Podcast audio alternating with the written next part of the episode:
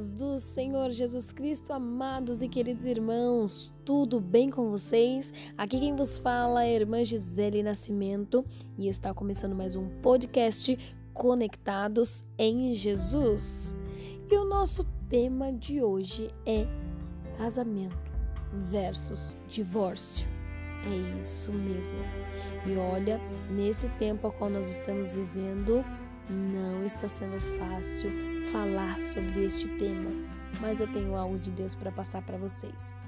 E vamos começar a partir do livro de Mateus, capítulo 1, do verso 18 ao 19, que diz assim: Ora, o nascimento de Jesus Cristo foi assim: estando Maria, sua mãe, desposada com José, antes de se ajuntarem, achou-se ter concebido do Espírito Santo. Então José, seu marido, como era justo e a não queria infamar, intentou deixá-la secretamente. Quando José descobriu que Maria estava grávida, ele tentou deixá-la secretamente. Bom, nos casamentos de hoje não é diferente dessa situação. Aqui nós vemos Maria grávida por intermédio do Espírito Santo, que é um algo sobrenatural, onde ocorreu somente uma vez na palavra de Deus, referente a este fato, nesta situação, somente uma vez com Maria, que foi agraciada pelo Espírito Santo de Deus, em gerar o nosso amado e querido Jesus Cristo de Nazaré. Mas hoje, o que vemos é algo totalmente carnal, e eu quero que você entenda. Hoje, existem muitos cônjuges querendo se separar e até mesmo já estão separados. Por qual motivo, Gisele? Me diga por qual motivo hoje as pessoas querem se separar. Hoje, o motivo é por falta de compatibilidade ou por não aguentar um ao outro, por causa de seus defeitos, ah, por causa das suas manias, por causa das brechas abertas tanto na parte carnal como na vida espiritual. Eu acredito que você tem muitas outras conclusões referente a esse tema. Essas aqui é somente algumas que estou trazendo para você. Porém, a palavra do Senhor diz no livro de Gênesis, capítulo 2, verso 24, o que? Portanto, deixará o varão seu pai e a sua mãe e apegar-se à sua mulher, e serão ambos uma só. Deus está falando do casamento hétero, homem, mulher. O Senhor está falando de responsabilidades. O Senhor está falando de amadurecimento. O Senhor está falando de comunhão, harmonia, amor entre um casal. Aqui Deus não está deixando claro que é para o pai ou para a mãe abandonar os seus filhos quando se casarem. Não. Aqui Deus está mostrando que a partir do momento em que se forma uma família, existem outras prioridades, existem outras responsabilidades a qual o pai e a mãe já não estarão mais fazendo parte. Eles podem estar presentes, mas tem coisas que é o casal que tem que resolver. E aqui Deus ele deixa bem claro que a partir deste momento em que o varão ele deixa o seu pai e a sua mãe para se casar com uma mulher, ele vai adquirir as suas próprias responsabilidades de um casamento as suas maturidades, tudo isso ele vai aprender no decorrer do seu casamento, também para com a mulher, é a mesma coisa. E a Bíblia também diz aqui no livro de Malaquias, capítulo 2, a partir do verso 16, que Deus fala que Deus odeia o divórcio.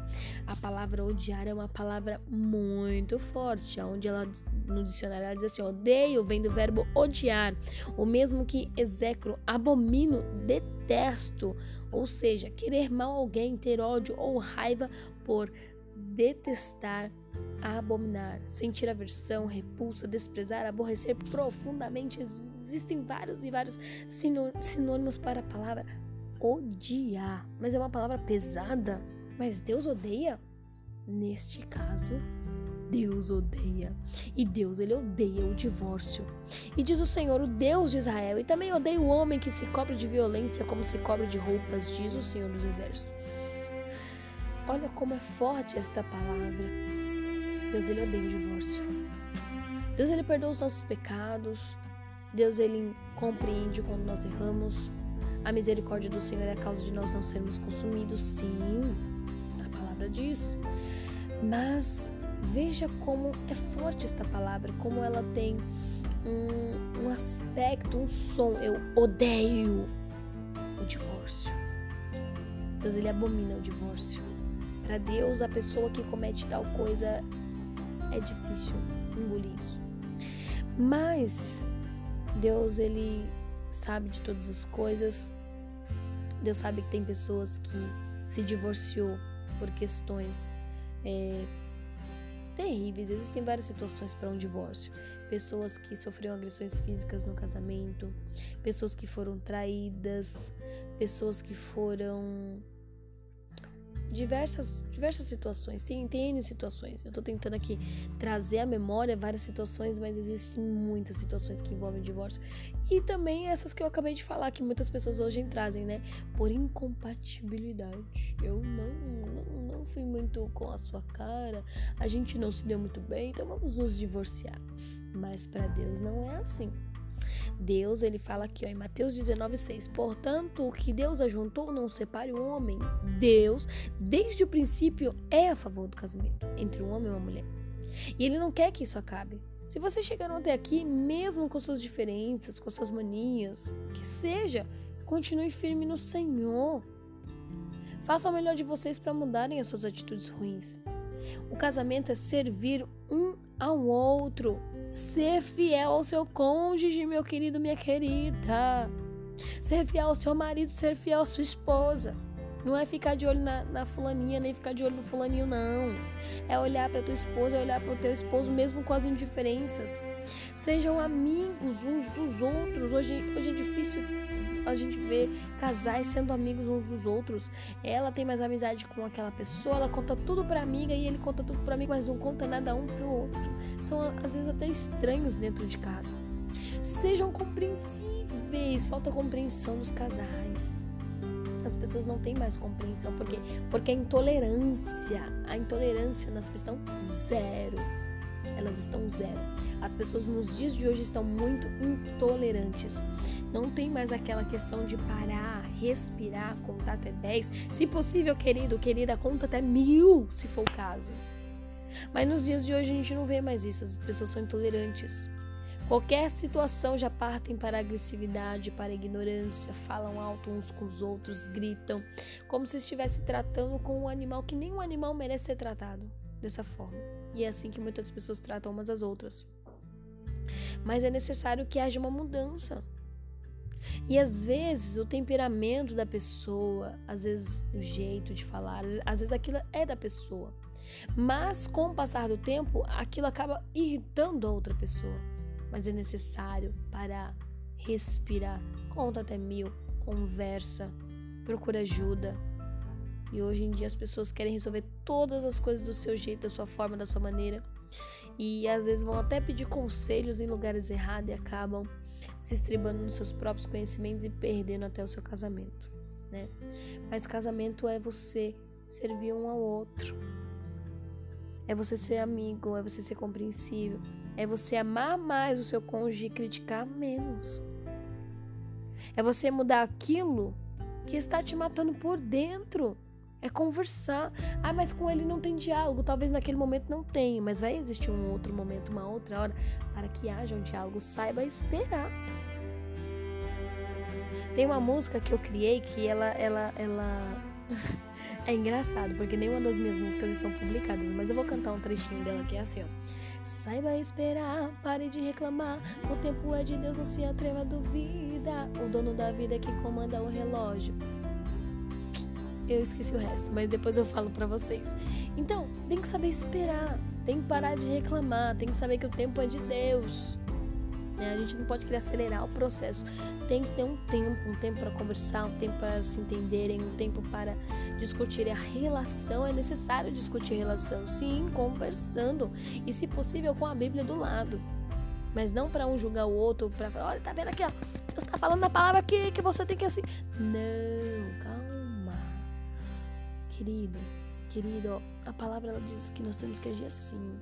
Ah, ó, eu tô errando nisso aqui, mas Deus quer que eu faça assim. Me ajuda a ser essa pessoa aqui, ó. Querido, o que, que eu tô fazendo de errado? Me mostra para que eu possa mudar, querida. Olha, eu tô assim, sabe? Tem que ter um diálogo, tem que ter uma conversa, tem que ter aquela amizade.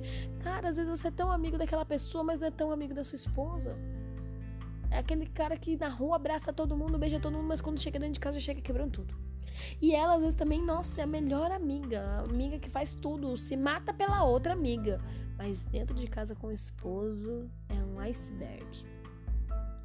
Então tá faltando amar mais e criticar menos, mudar aquilo que está matando por dentro.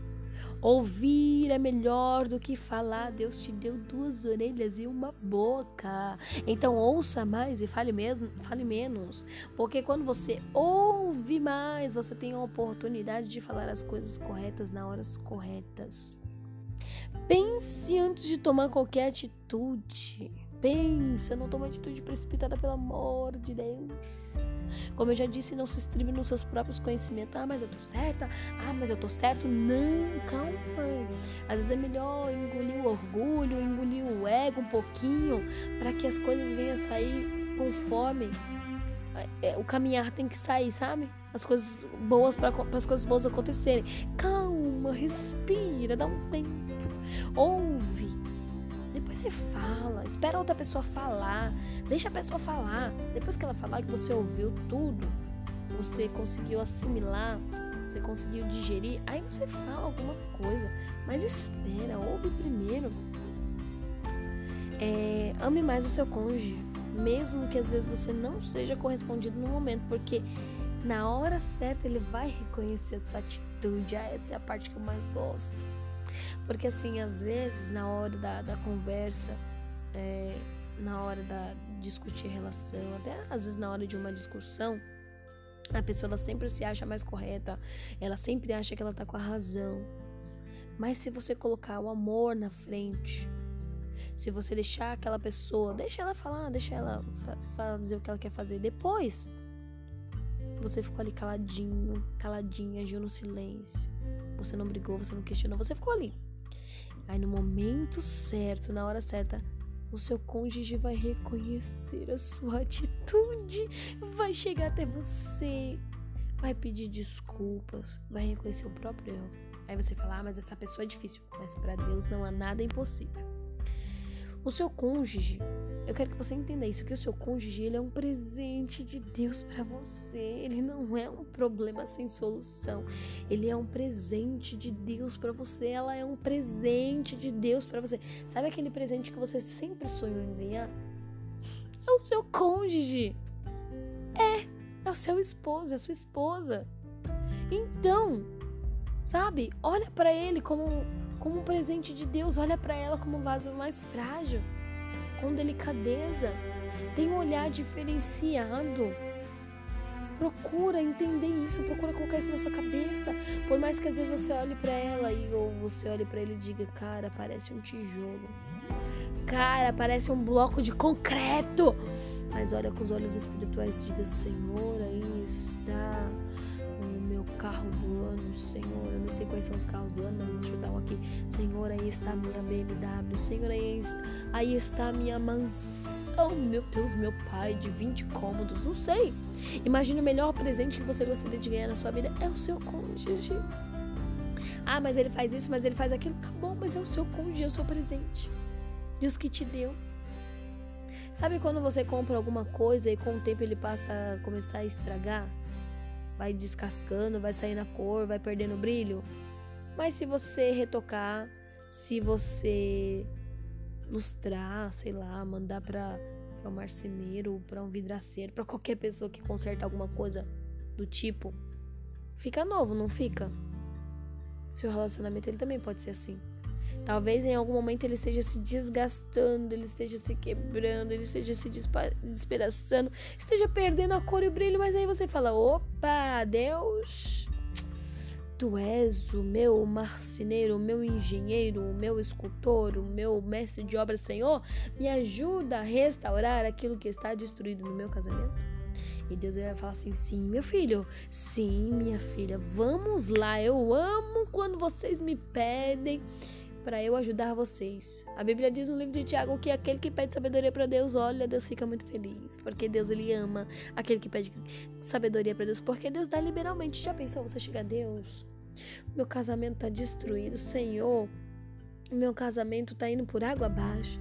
Senhor, eu já não estou sentindo mais nada nesse casamento. Senhor, me dá sabedoria para eu reestruturar este casamento. Senhor, me dá sabedoria para eu mudar esse casamento. Aí Deus falou: opa, cheguei. Deus já chega chegando. Aí Deus vai te dar sabedoria, Deus te dá estratégia. Talvez até esse podcast pode ser meio maluco, mas é Ele que está te ajudando a te dar sabedoria para você reestruturar o seu casamento. Então, Deus ele ama quando você pede sabedoria para ele e ele te dá liberalmente. Sabe quando você abre uma torneira e ela não para de cair água? Assim Deus ele ama fazer com aquele que pede sabedoria. Pois peça sabedoria para Deus para você mudar o que precisa mudar nesse seu casamento aí. Se tiver alguma coisa sem cor, se tiver alguma coisa despedaçando, perdendo o brilho, pede para Deus, porque o nosso Deus ele é um Deus que faz tudo novo, é um Deus de novidade. Então, não se esqueça que o seu cônjuge é um presente de Deus para você e não um problema sem solução, ok? Tem solução, esse casamento tem solução. Por mais que você fale, é impossível, para Deus não há nada impossível. Haverá alguma coisa impossível para Deus? Para Deus nada é impossível. Lucas 1,37, não há nada impossível para Deus. Outra coisa, fechem as brechas carnais e espirituais e verão a diferença de um casamento na presença do Senhor Jesus. Fechar as brechas, Gisele, que negócio é esse, irmã Gisele, de fechar as brechas? Nós temos que fechar as brechas. Por quê? Primeiro, que nós somos falhos, somos carnais, somos seres humanos, erramos, pecamos, pecamos por pensamento, pecamos nas nossas atitudes, pecamos, gente, nós somos falhos.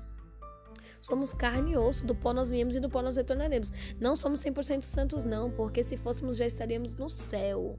Mas estamos aqui a cada dia para mudar os nossos defeitinhos, as nossas arestas, tudo aquilo que nos impede de se chegar mais ao Senhor. Então, há situações das nossas vidas que precisamos fechar as brechas. Quais as brechas? Você sabe qual é a brecha no seu casamento. Você sabe qual é a brecha no seu relacionamento. Você sabe qual é a brecha que você tem dado para essa situação estar chegando neste ponto que está talvez já esteja no ápice, talvez já esteja acima do pescoço, talvez você já não aguenta mais. Então é hora de fechar as brechas para parar de entrar sujeira, para parar de entrar coisas ruins. É igual um encanamento quando ele está entupido. Ele está entupido, está entupido, de repente puf, transborda tudo e alaga a casa toda. Mas se você não fechar aquele buraco no cano que estava aberto, se você não tirar a sujeira do cano, se você não fizer uma manutenção, não vai dar certo. O negócio vai ficar pior, vai virar um esgoto dentro de casa. Então, fecha as brechas. Fecha as brechas. Procura entender onde é que você está agindo mal. Procura observar aonde é que você está errando. Talvez você esteja até fazendo as coisas certas, mas para o outro você está fazendo tudo errado. Então para, respira, pensa, pede discernimento para Deus, vai na palavra, lê a Bíblia, ora, tira um dia para fazer um jejum, se consagra, fala Deus.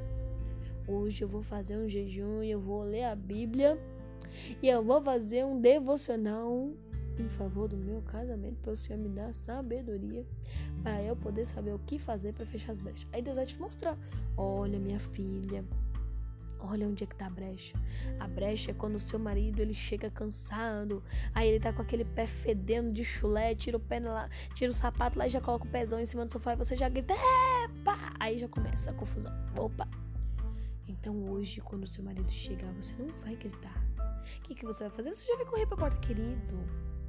Vem cá que eu vou tirar o seu sapato, querido. Ó, vem cá, eu já vim direto pro banheiro, já vamos tomar um banhozinho, vou te ajudar a lavar seu pezinho.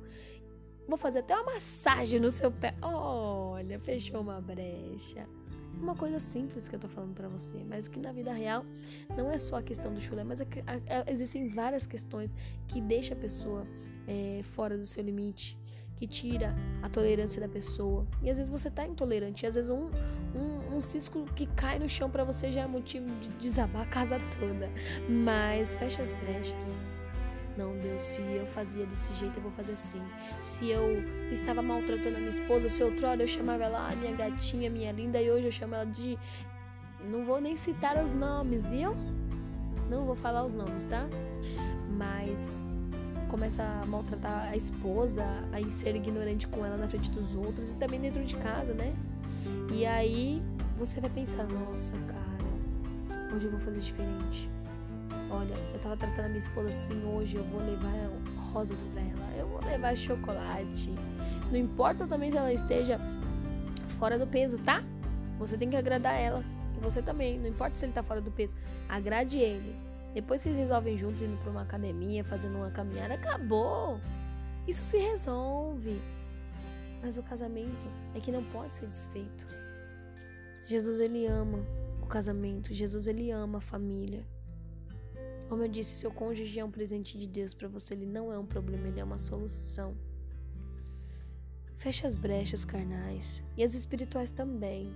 As espirituais é você orar mais, é você se dedicar mais às coisas de Deus, é você estar apta a fazer a vontade de Deus, principalmente dentro do seu casamento, porque não adianta querer ganhar o mundo lá fora e esquecer de dentro de casa. Então, busque a Deus, ore pelo seu casamento, invista no seu casamento. Assim como você investe em uma roupa, assim como você investe em uma conta bancária, assim como você investe em um imóvel, invista também no seu casamento. Faça um investimento no seu casamento. Vê o que precisa ser investido, vê o que está faltando. Procura melhorar, para de criticar. Procura melhorar. Saiba conversar. Começa por você a mudança. Às vezes você quer que o outro mude, mas a mudança tem que começar a partir de você. Não adianta eu querer mudar o outro se eu não, se eu não mudo as minhas atitudes. Quando você começa a mudar as suas atitudes, o outro vai olhar para você de uma forma diferente. E aí ele vai enxergar os defeitos dele, ele vai enxergar, caramba, ela mudou, eu também preciso mudar. Olha, ele mudou, eu também preciso mudar. É assim. A nossa vida é feita através de mudanças, transformações. A cada dia é uma coisa para mudar, a cada dia é uma coisa para ser transformada, a cada dia é uma, uma libertação. Todos os dias a gente tem que ser liberto. Todos os dias tem uma coisa que a gente precisa ser liberto. Tem gente que se acha super santo. Não, mas eu não preciso disso. Não, precisa sim, viu? Meu querido e minha querida, precisa de uma mudança por completo, total. Todos os dias a gente precisa de mudança. Todos os dias a gente tem que se converter, todos os dias a gente tem que olhar, parar, examinar, respirar. Relacionamento é assim. É feito de mudanças, é feito de alternativas, é feito de transformação, é feito de atitudes, é feito de responsabilidade, é feito de amor, é feito de lazer. E o principal, é feito de temor a Deus. Se você teme a Deus, se você teme ao nosso Senhor Jesus Cristo, você vai tratar o seu cônjuge muito bem, independente de qualquer situação. Por amor a Cristo e temor a Ele, você vai fazer o melhor pelo seu casamento. Amém? Leia a Bíblia, viu? Ela é o maior e melhor manual para alcançar uma vida de sucesso em todas as áreas das nossas vidas. Ai, gente, eu gostei dessa frase. Ai, Jesus. Vou falar ela de novo. Vamos lá, ó. Leia a Bíblia. Ela é o maior e melhor manual para alcançar uma vida de sucesso em todas as áreas das nossas vidas. Casamento não é fácil, mas Jesus, Jesus escolheu vocês para fazerem a diferença no mundo, para fazer a diferença no meio da parentela de vocês, para andarem juntos de mãos dadas, caminhando com Cristo, representando o Evangelho de Deus aqui na terra. Então se unam, se unam, e vocês vão ver as bênçãos do Senhor que enriquece no acrescentador descendo sobre a casa de vocês. Vocês vão ver os milagres chegando, vocês vão ver as recompensas. Ou que seja com filhos, ou que seja sem filhos, a recompensa vai vir do mesmo jeito. Porque Deus ele ama aquele que anda na comunhão. Seguir a paz com todos e a santificação sem a qual ninguém verá o Senhor. Está lá no livro de Hebreus. Amém, meus queridos. Deus abençoe vocês, que Deus derrame as bênçãos do Espírito Santo sobre cada um de vocês. Eu quero fazer uma oração por cada casal, por cada cônjuge, por cada pessoa que está ouvindo esse podcast. E você que ainda também pretende casar, que está noivo, que ainda não arrumou um namorado, olha os conselhos, viu? O casamento não é fácil, mas se você seguir os padrões bíblicos, a vontade de Deus, seu casamento vai ser uma bênção, viu? Em nome de Jesus. Pai, em nome do Senhor Jesus Cristo, eu quero agradecer por mais este podcast, a qual o Senhor me deu a oportunidade de gravar, Senhor Jesus. É de uma forma simples, descontraída, mas com todo amor e carinho, Senhor, baseado na tua palavra. Pai, perdoa os meus erros, perdoa as minhas falhas, meus defeitos. Estou aqui somente como instrumento do Senhor para orar por esta vida que está ouvindo este podcast. Pai. Abençoa ele, abençoa ela. Derrama, Senhor Jesus, sabedoria e graça sobre a vida deles. Que eles possam, meu Deus, meu Pai, seguir a tua palavra, seguir as orientações do teu Espírito Santo. Serem plenos, serem humildes, serem sinceros, serem honestos, serem cônjuges, serem amigos e parceiros. Pai, abençoa cada um e que o Senhor possa trazer união e comunhão na vida de cada casal, aqueles que para, para se separar, Deus, em nome de Jesus. Faça eles se unirem novamente, abençoa eles. Não deixe eles se separarem, Senhor. Aquela pessoa que está lutando pelo seu casamento, aquela pessoa que não sabe por onde começar, Deus, dá a direção, dá o norte, dá uma direção para essa pessoa, Pai. E que o seu nome seja glorificado, que o seu nome seja exaltado e que esta vida, esta pessoa, ela possa contar os testemunhos das maravilhas que o Senhor fez na sua vida, no seu relacionamento, Pai. Assim eu te agradeço em nome de Jesus.